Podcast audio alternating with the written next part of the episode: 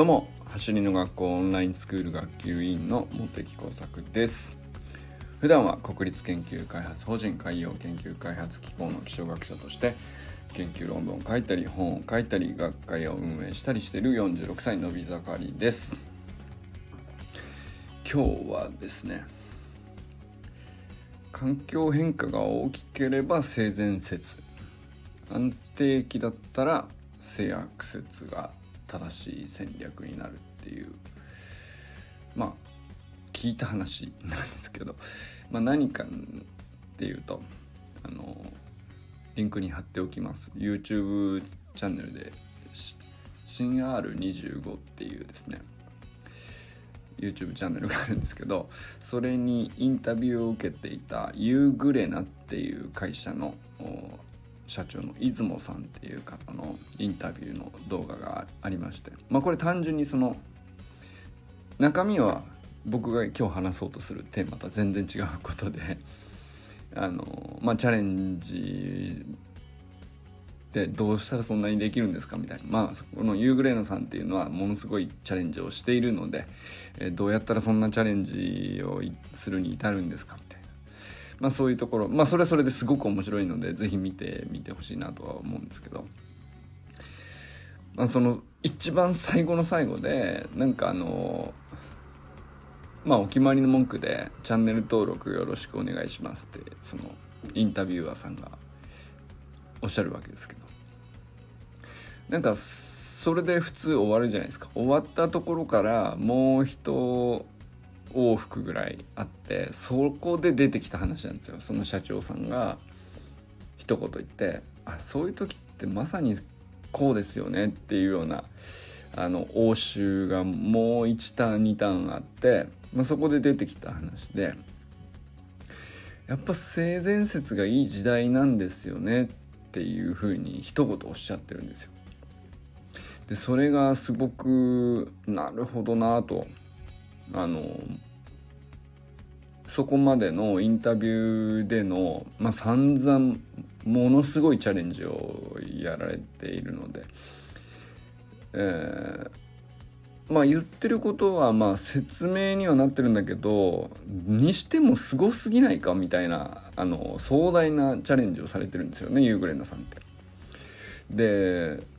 どうしてそこまで行くのかなっていうのがあの理解できないレベルのまあちょっとなんかあの日本人離れしてるかなっていう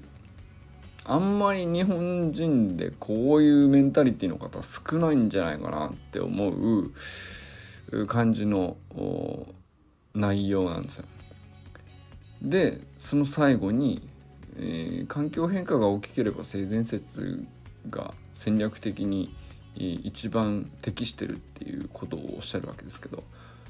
でそこで全てこうつながるっていう。まあなんかそこです。ああそういうことかみたいな。なら納得するわっていう感じの、まあ、そういう感じの内容なんですよね。でまあちょっとこれだけだと分かんないと思うんですけどユーグレナさんって何なのっていう話をちょっとしとくとあのユーグレナっていうのはミドリムシっていう、まあ、微生物ですね。でまあ出雲社長っていうのはもともとミドリムシの研究をされてた方だというふうに書いてあるんですけどあのどうやらミドリムシいろいろ研究していたらなんかそのミドリムシってまあいろんなことに応用を効くぞみたいなことになってその、えー、食品にもすごい健康食品とかにもあの、まあ、油とかがすごい健康に良い油みたいなものが取れるのかな。あとはタンパク質とかもめちゃくちゃ質が良いとか。えー、まあ油が取れるってことは結構要するにいろんなことに応用範囲が広いってことなんですけど、まあ、食品美容とかなんかそれだけじゃなくて果てにはですねまあ燃料と。まあ聞いたことあるかもしれないけどバイオ燃料って呼ばれるやつですね。バイオマス燃料っていうやつでまあミドリムシっていう微生物をまあ培養していけばあの燃料が作り出せるっていうね。まあある意味その埋蔵資源ってどっかに埋まってるものを掘り出して使使い切っちゃったら終わりじゃんっていう、まあ、そういう世界観なので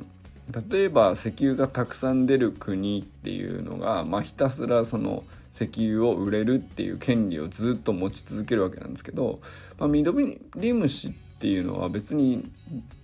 何て言うの誰がどう作ったってあの何て言うかそんな過酷な 環境じゃないと育てられないとかじゃないから技術さえあれば誰でも育てられるわけですよ。で、まあ、それをもとにして燃料が作れちゃうっていう話でなおかつその当然僕も 地球温暖化とかっていうのは気象学者なので当然関わりのある範囲なんですけど CO2 って二酸化炭素ですよねその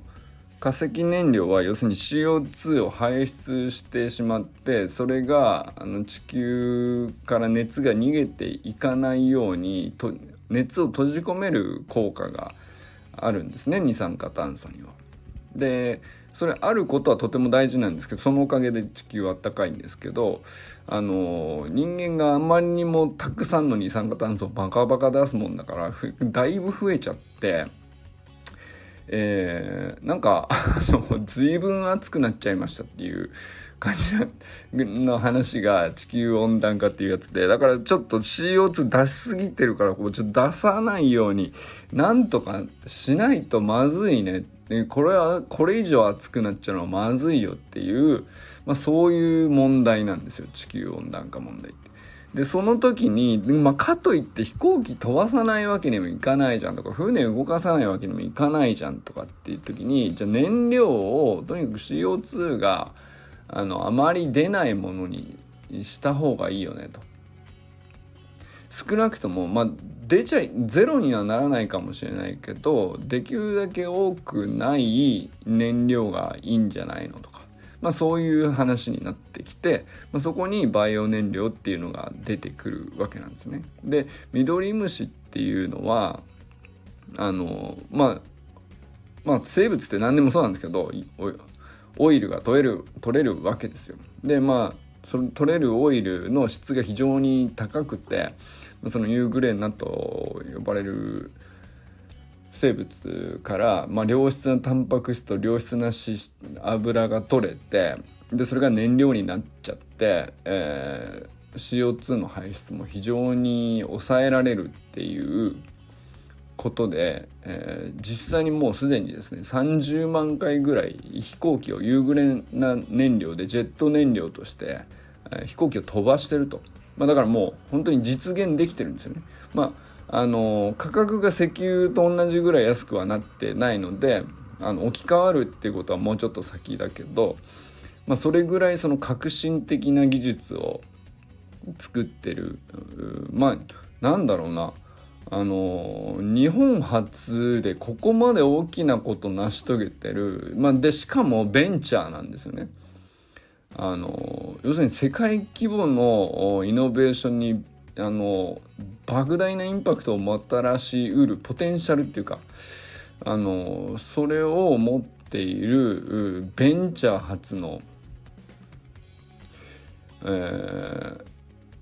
まあ、そういう会社ってなかなかないと思うんですけど、まあ、それぐらいすごい会社だなと僕は思うんですけどでまあユーグレナさんはあのーまあ、会社としてすごいねっていう話でもいいんだけど社長さんどんな人なのかなって僕もあの結構ねあの興味あって。で出雲社長じゃなくてえっとなんだ？別にもう一人よくねインタビューに出てこられる、えっと代表の方がいらっしゃってそ永井さんって言ったかな？なんかそっちの方の、まあ、ビジョンをどういうふうに持ってるかみたいなその、まあ、そちらのインタビューの動画っていうのも何本か YouTube に上がっててニュースピックスさんとか上がっててそれはそれですごく何て言うか起業家精神にあふれててそれは本当に面白いんですけど野心的で。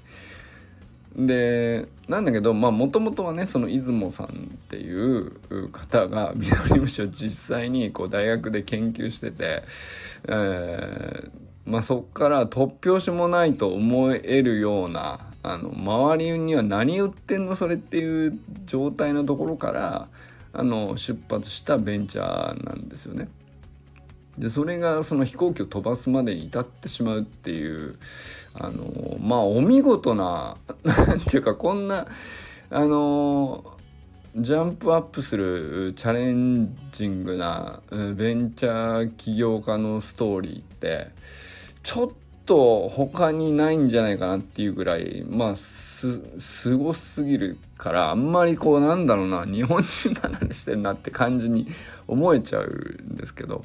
でまあその方の、まあ、散々あのいろんなあのインタビューの逸話というか、まあ、チャレンジするにあたって普段どういうふうにものを考えてるとかっていうのがずっとインタビューで語られててまあ確かにそういうふうに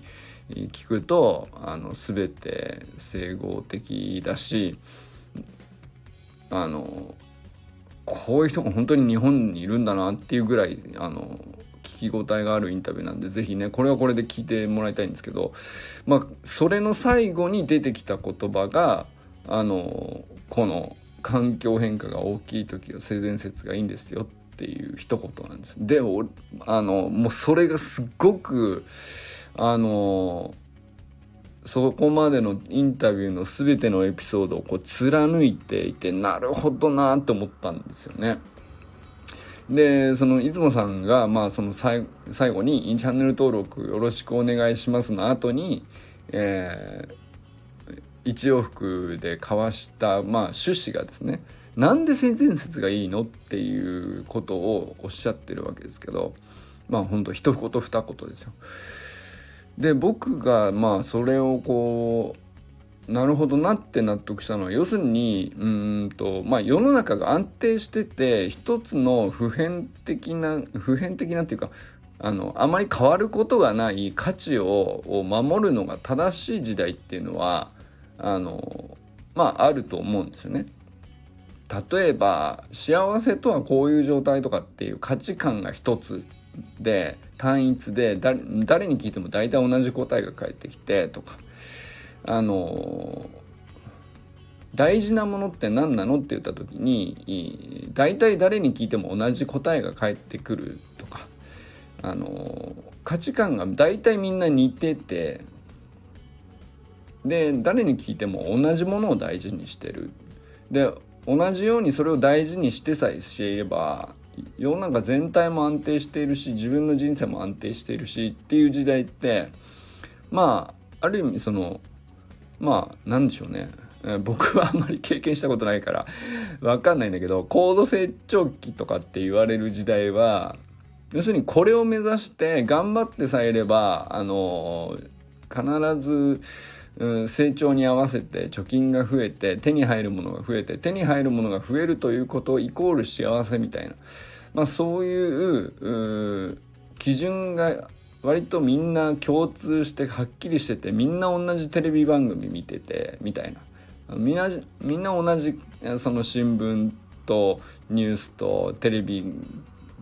の話題で大体つながれるっていうかでまあスポーツも種類が少なくてみたいな なんかそういう感じですよね。でそうするとあのまあ競争は確かに激しくなっちゃうんだけどあのある意味でうん競争を勝ち抜いたりとか手に入れてしまえばあとはこその手に入れたものを守りさえすればあのいいよねっていう世界観というかそうということは、まあ、金庫に、まあ、価値のあるものをしまって閉じこもって動かないっていうことが実際正しい戦略になる時代っていうのがあるよねと。まあ、安定してればそういうものだよと。でそういう時に、まあ、一番そのリスクなのはせっかく苦労して貯めたものが誰かに奪われるっていうことが一番のリスクになるから当然それは制約説に立つことが合理的じゃないかとそれはそうだと。でまあそういう時代も確かにあったと。だけどうーんなんだろうな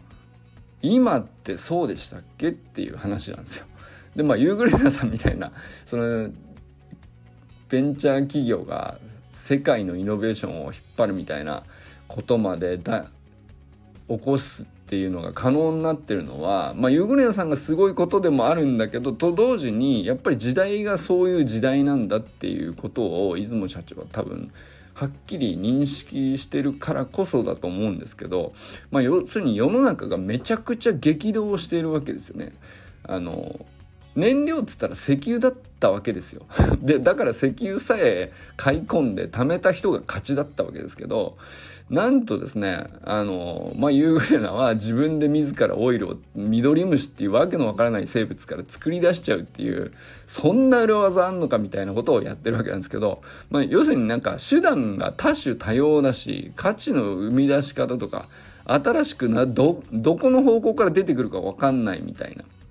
で、まあ、とにかく生み出しては世に問うべきだし問うことによって他の人が育てるかもしれないし育自分が育てることに協力してくれるのかもしれないしまあいろいろやり方いろいろかもしれないけどとにかく広く価値あるものを公表して多彩な視点にさらされるように動き回ることが正しい戦略っていう時代だよねって言ってるわけですよ。これまさしくもう走り革命理論そのものだなと思ったんですけどあのジャマイカ行きましたと。あのまあある種ねその和田健一があのはってなって行っちゃったわけですよ3ヶ月行って。で全く陸上のね経験のなかった人があの世界一の陸上チームに3ヶ月所属してまっさらな目で、えー、ウサイン・ボルトっていう世界最高のスプリンターを眺めたところある日こう2ヶ月目ぐらいであこういうことかとど素人とあの世界最高峰のギャップって根本的にはここにあるんじゃないかみたいなことをあの抽出するわけですよね。でそれをもとにあのじゃあ才能じゃなくてトレーニングを積んで正しくテクニックさえ身につければスプリントを行うことによって今の自分よりは必ず成長できるっていうプログラムを組み立てたわけですよね。でそれをあのあろうことか YouTube で公開して発信し続けるということを始めてでどんどんどんどん広がっていってそれすげえってなってであの要するに和田健一はその閉じこもって、えー、金庫にしまうことを選ばなかったわけじゃないですか。まあもう金庫にしまったところで1円にもならないわけですけど、あのどものすごい価値のあることだけど金庫にしまっても全然価値がないわけですよね。価値にならないわけですよ。よ広く人に広めて、えー、多様な視点にさらされるように動き回って全国を動き回ってまあプロ野球選手からプロサッカー選手からプロバスケットボール選手からあのプロアスリートの全てと言っていいぐらいねあのあとはメフトかあのそういうところも動き回っては一方でね子供たちとか全くまだなまっさらで、えー、何も動きを走り方自体を学んだことがないしフィジカルも全然ないっていう人まで広く視点にさらして、えー、提供した結果そのさらに育っていくとそのプログラム自体がね。でそういうことによって、えー、走り革命理論っていう内容自体はあまあ変わってはいないんだけど結局その価値が高まっていくということですよね。だからそのなんだろうな広めれば広めるほど、まあ、ただでいいんですかっていうことをみんなに言われたってよく聞いたんですけど、まあ、まさしくそういう話なんですよ。ただでいいんですかっていう話をただで、えー、ただでただとは言わないけど、まあ、決して高くはない料金でお伝えして学んだら YouTube でもタダで見れたりもするわけですけど要するにそういうことをやればやるほど本当はタダで見れるんだけど有料でお金を払ってよりあのこの走りの学校で学ぶということにでそれそこに集ってより高める高め合うっていうことに価値を感じるっていう人が増えたわけですよね。だからこれはその金庫にしまっておくよりはあの広く外に提供することによって結果的に価値が高まるっていう、まあ、そういうことが起こってるわけですけど、まあ、ままさしくこうそういうことだなと。その世の中がめちゃくちゃ激動してて、まあ、いろんなスポーツがあのまあ予算も広がりチャレンジすることが自由になりあのまあ例えば学校の部活とかだってまあ今まで、えー、昭和の時代と今の学校の部活の在り方とこれからどう変わっていくかとか考えたらもう全然変わっていく過渡期じゃないですか。学校の部活なんかは要するにどんどんその学校の先生が顧問とかっていうんじゃなくてよくわからないけど顧問になっちゃったからあのねその先生が陸上を担当することになりましたとかじゃなくて本当に陸上のコーチを外から招いて、えー、民間で、えー、あのちゃんとあの正しい内容を教えれる人があの学校の部活にもう入っていくっていうことが、まあ、今後ね起こっていくっていうことはね文科省とかでもよく決められたこと自体はねもう発表されてますけど、まあ、これからどんどん実際そういう風になっていくわけじゃないですか。まあ、それだけめちゃくちゃその激動 と言っていい状況だと思うんですよね。かつての価値観ではないと安定した価値観じゃないしじゃあまあ未来もそのそういう方向性だとかっていうのは大体聞こえてくるんだけどまあその正解のない世界でみんなどうやっていけばいいんだろうねっていうのをみんなで納得感をこれから一生懸命考えるみたいなところだからあのまあとりあえずこうしようかっていうことを決めてはどんどんまた変えてちょっとこう変えようかっていうことを繰り返していくと思うんですよ。ってことはもうとにかくあのどんどん変わっていくわけじゃないですかそういう時って、えー、これいいんじゃないって思ったことは全部いいんじゃないって思ったことほどあの閉じ込めずにクローズドにせずによオープンイノベーションって言うんですけど世の中に広く開くことで価値が高まるっていう。で結果的に、えー、まあそれこそ金銭的な価値ににしてもあの裕福になりやすくなるんですよね。その閉じこもって金庫にしまって俺のもんっつって、えー、俺だけのテクニックだからあの誰に本当に知りたいんだったらあのお金払うた人しか教えないよとかって言ったらそれはまあ確かに一部のごくごく一部の人があのもしかしてすごそうだから払うってことはあるかもしれないけどまあ少なくなっちゃうじゃないですか。す るとあのもらえる金銭が減るじゃないですか。だけど広げれば広げるほどただでもらえたことに、えー、これす本当にすごいねって言って、えー、応援が集まって応援する人はお金を集めるんですよ。その育もっと育った方がいいよって思う人ほどお金を払うわけですよ。それはだから情報に対してお金を払うんじゃなくてその未来のポテンシャルに対してこれよいい世の中になるために絶対育った方がいいよっていうまあなんていうかあなんすかね、まあ、似てるなと思ったのが株を買ってくれるような感じなのかなと思ったんですけど要するにそのその場で、えー、情報とお金を10日で交換して「はい終わり」って言うんだったらその場で全てが終わりで未来も過去もないわけですけどあの今のお金の使い方って未来にこう大きくなるね育きっと育つよそういうのがある世の中の方が絶対素敵だよって思った人は、まあ、株を買うような感じでお金を払うわけですよ。で、えー、まあもちろん情報もくれたらくれたでいいんだけどあのみんなで育てていこうねっていう人じゃないとお金を払う理由がないと思うんだよねだってもともとタダで出てんだから外に。じゃないですか。だただで出てるものにわざわざお金を払うっていうのはあの現時点でのその情報そのものに絶対的価値を置いてるんじゃなくてそれはまああのすごいねって思うところまではいいんだけど知れたこと自体にもあのありがとうあるもちろんあると思うからそれに対するうんまあ支払いでもあるかもしれないですけどそれ以上にあの半分以上はねやっぱり未来に、えー、これ絶対育って、え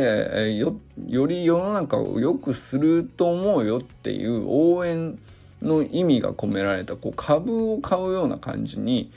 なっているんだろうなと思うんですよね。でそうするとあの閉じ込めれば閉じ込めるほど価値下がっちゃうんですよね。で開けば開くほど価値が上がるんですよね。っていうことだからあのできるだけ動き回って開くのが正しい戦略で、え性善説に立って、えー、要するに相手を応援してくれる相手に委ねるっていうか、まあ、それが性善説的にこう、まあ、映るっていうかあの外形上はね要するになんかこの人に盗まれるんじゃないかと思ったら閉じこもるじゃないですか。だけど盗んだところで意味ないんですよね。あのそうじゃなくてうんと相手も一緒により良い世の中を模索して一緒になんかあの育てより大きな価値を育てる仲間になろうとしてるっていうふうに、えー、性善説という意味で言ってるんですけど、ま、そうするとあの結果的にうまくいくっていう時代だよねっていうことを言ってるわけですよ。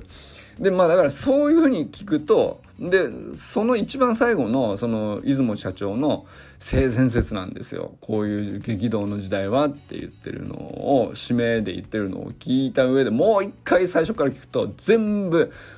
そこがね貫かれててあのあだから成功してんだと。あの、まあ、とてつもない成功なんだけどその要するにまあそこまでねスケールがでかくなるならないは別なんだけど要するにこううまく何て言うか努力が